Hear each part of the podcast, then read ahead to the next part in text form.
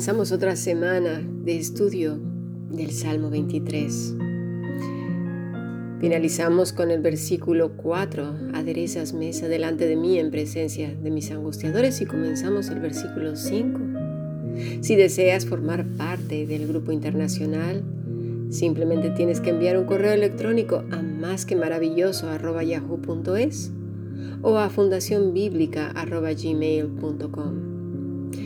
Muy bien, esta mañana estuvimos ah, leyendo acerca de Primera de Reyes, capítulo 21, en la vida de Acab, ¿verdad? No contento con lo que ya tenía, dirigió su mirada hacia una viña. Una viña que a lo mejor no tenía nada de especial. Lo único era que no le pertenecía a él. Él tenía otras y quizás mejores pero dejó que la envidia anidara en su, en su cabeza. Qué cuidadosos debemos de ser con nuestros pensamientos, con lo que nuestros ojos ven y nuestros oídos oyen, con nuestros sentidos. A veces cuando creemos que ya estamos en la cima, ¿verdad? Ah, sí, Dice Pablo que el que crea que está bien, mire que no caiga. Debemos cuidar mucho nuestra vida espiritual. Muchísimo. El enemigo nos tiene cantidad de trampas preparadas a lo largo del camino y el Señor ya ha aderezado la mesa y nos ha avisado. Tenemos que permanecer cerca de Él.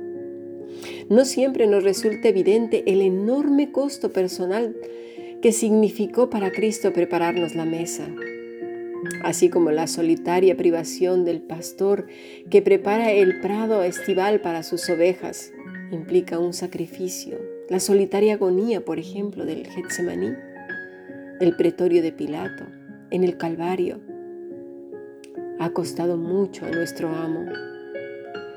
Cuando nos acercamos a la mesa del Señor y participamos de la comunión, que es una fiesta de acción de gracias por su amor y por su cariño y porque volverá por nosotros, necesitamos preguntarnos si apreciamos plenamente lo que ha costado aderezar esa mesa para ti y para mí. En ella conmemoramos la más grande y profunda demostración del verdadero amor que el mundo jamás haya conocido porque Dios miró a la humanidad doliente, agitada, pecadora y perdida, y tuvo compasión. Tuvo compasión de nosotras, criaturas tercas y ovejunas.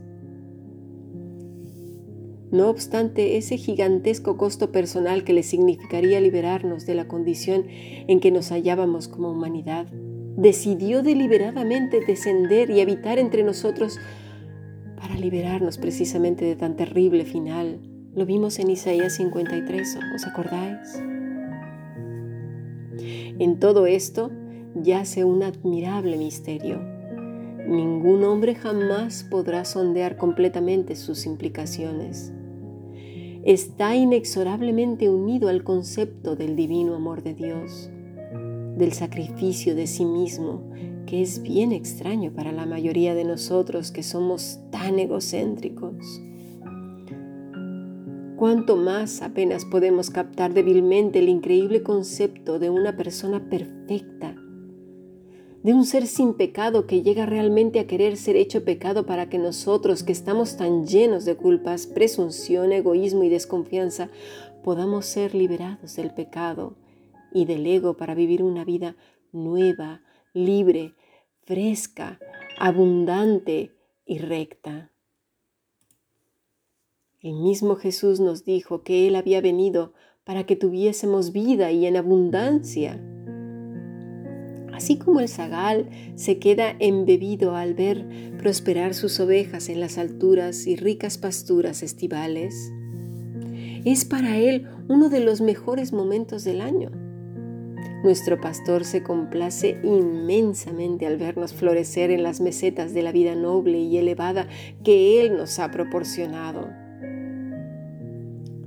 Por eso es tan importante poner el corazón todos los días frente al Señor para que lo examine y vea si hay cualquiera de estos deseos inapropiados que se están desencaminando por rutas bastante espinosas.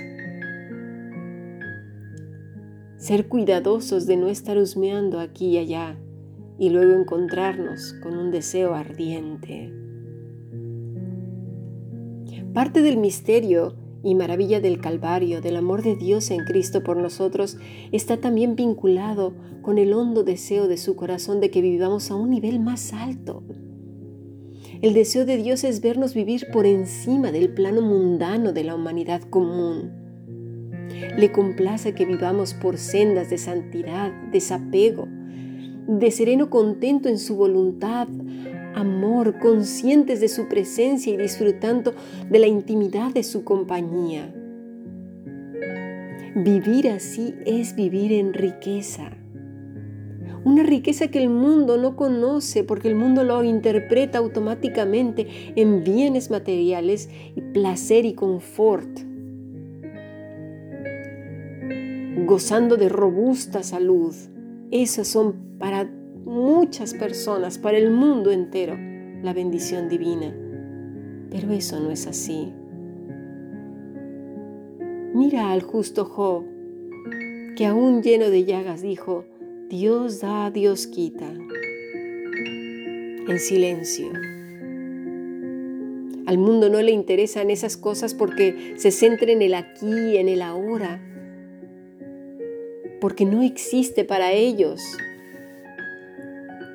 un mundo más allá que este. Están muertos. Así pues, andar con nuestro buen pastor es caminar por la vida con tranquila seguridad. Pasar con Él es estar repleto de sus riquezas. Hallarnos perdón, en su mesa es haber encontrado algo mejor, mucho más alto y sublime de lo que para el mundo es seguridad. Tenemos que estar atentos a lo que pensamos, a lo que llega a nuestros corazones, a lo que vemos y lo que deseamos. Y lo que deseamos. Someteos pues a Dios y resistid al diablo y él huirá de vosotros, dice la escritura. Sometamos cada pensamiento, cada deseo a la voluntad de Dios. Vamos a la siguiente parte de nuestro estudio de hoy.